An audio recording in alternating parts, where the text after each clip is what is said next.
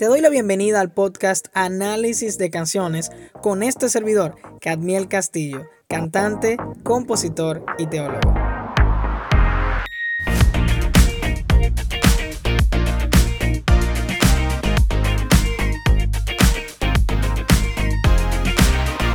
Como siempre, te agradezco que hayas sacado un tiempo para escuchar este episodio. Ya vamos por un cuarto episodio, así que esto se está poniendo bueno.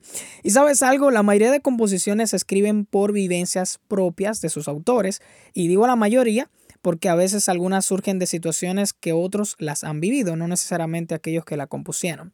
En este caso, la canción que analizaremos es Tus cuerdas de amor, y es de esas que surgió por un entendimiento de la palabra de Dios, pero que luego se volvió una realidad vivida por el compositor. Y esto no lo digo por amor al arte, sino porque el mismo Julio Melgar lo mencionó en Unidos con Julio Melgar.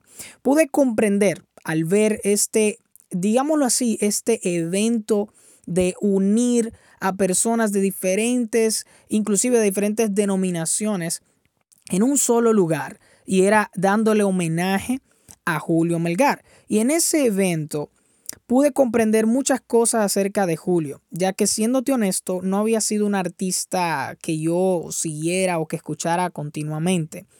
Pero para no hacerte largo el asunto, porque hay otros detalles como que él era pastor, y otros detalles que no conocía y que, que pude investigar acerca de él, solamente voy a hablarte de lo que me impactó del Salmo 16.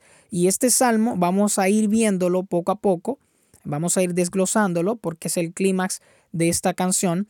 Eh, pero te soy honesto de que no sabía, aparte del, del versículo 11, que es súper famoso de En tu presencia y plenitud de gozo, delicias a tu diestra para siempre. No sabía que existía más de allí, de verdad. No conocía bien este salmo y no lo había leído con detenimiento, así que me, me funcionó mucho, me sirvió de mucho el leerlo detenidamente, el estudiarlo. De seguro que ya te has preguntado cuando voy a iniciar a hablar de la canción, cuando voy a iniciar a analizar las letras, pues ya, vamos a eso, no te preocupes. La canción inicia diciendo, aunque pase el tiempo, sé que tu promesa cumplirás. Nada en ti se perderá, esa es mi seguridad. Aquí Julio hace referencia a una verdad bíblica que se encuentra en Juan 10, versículos 27 al 30. Jesús mismo, hablando, dice en el versículo 27 y 28, las que son mis ovejas oyen mi voz y yo las conozco y ellas me siguen. Y yo les doy vida eterna y no perecerán jamás, ni nadie las arrebatará de mi mano. Es decir, que así como nos invita la canción, debemos estar seguros que Dios cumplirá su promesa. Nada se perderá si está en Él.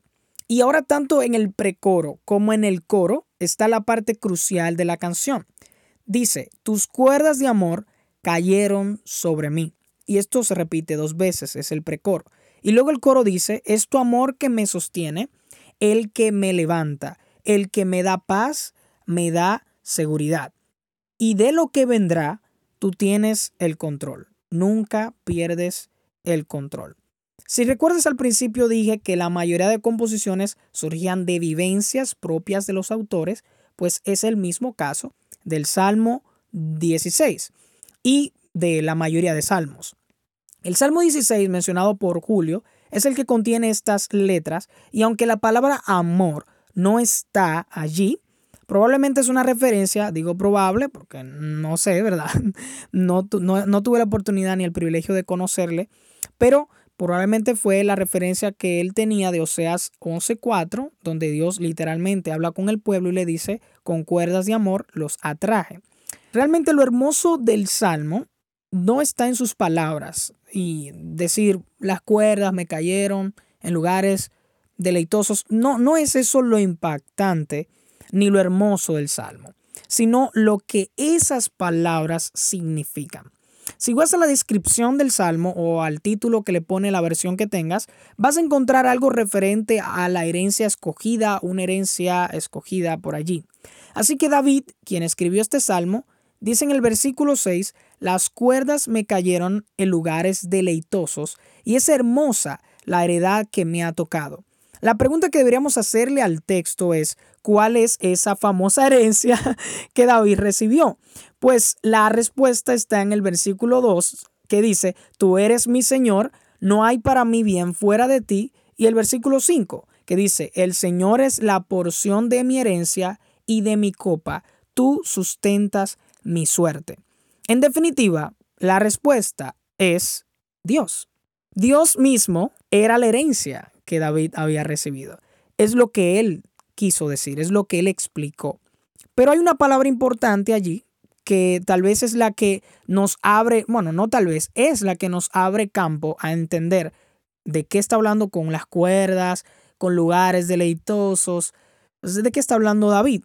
Pues la palabra suerte es la clave para entender todo esto y todo el contexto judío.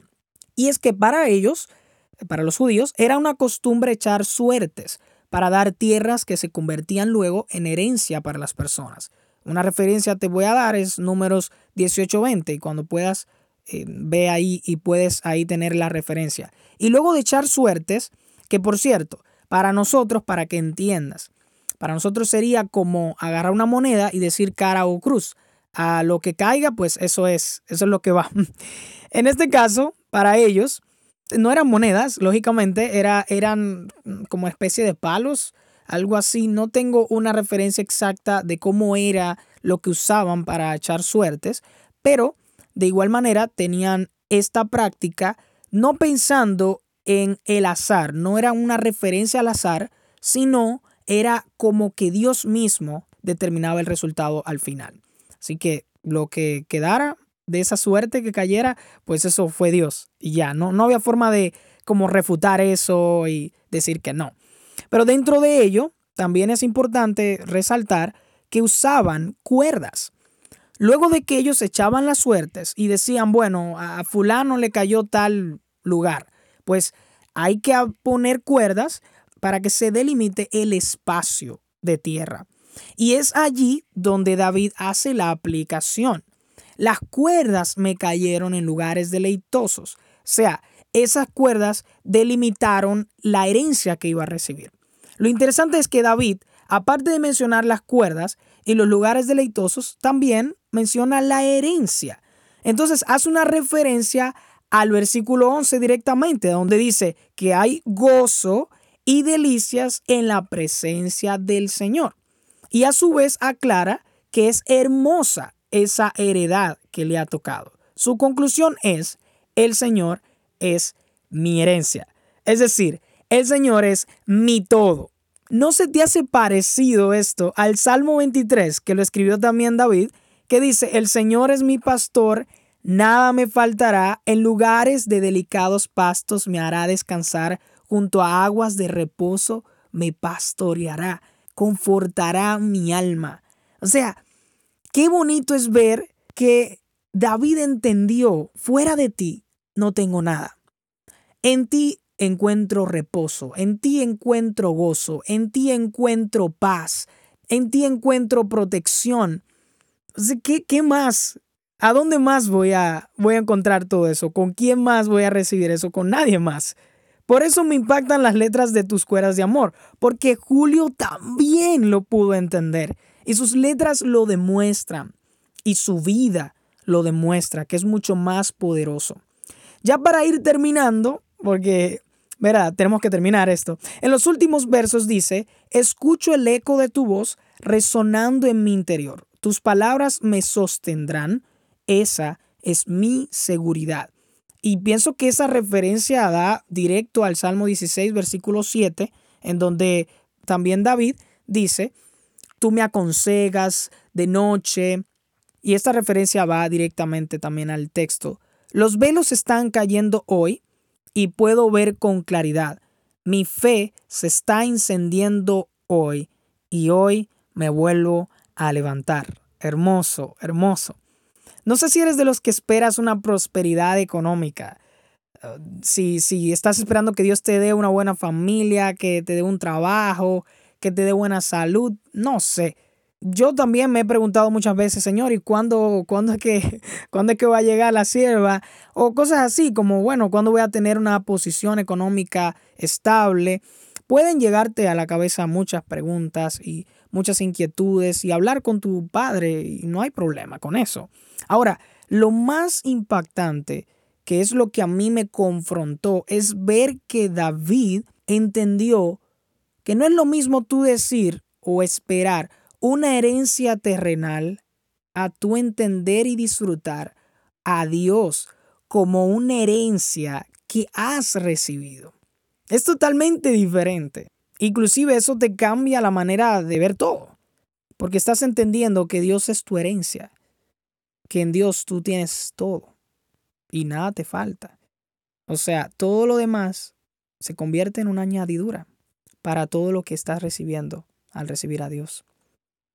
Y, no solo lo entendió David esto, también Asaf. En el Salmo 73, cuando él dijo en los versículos 25 y 26, ¿a quién tengo yo en los cielos sino a ti? Y fuera de ti, nada deseo en la tierra. Aunque mi cuerpo y mi corazón desfallezan, tú, Dios mío, eres la roca de mi corazón, eres la herencia que para siempre me ha tocado.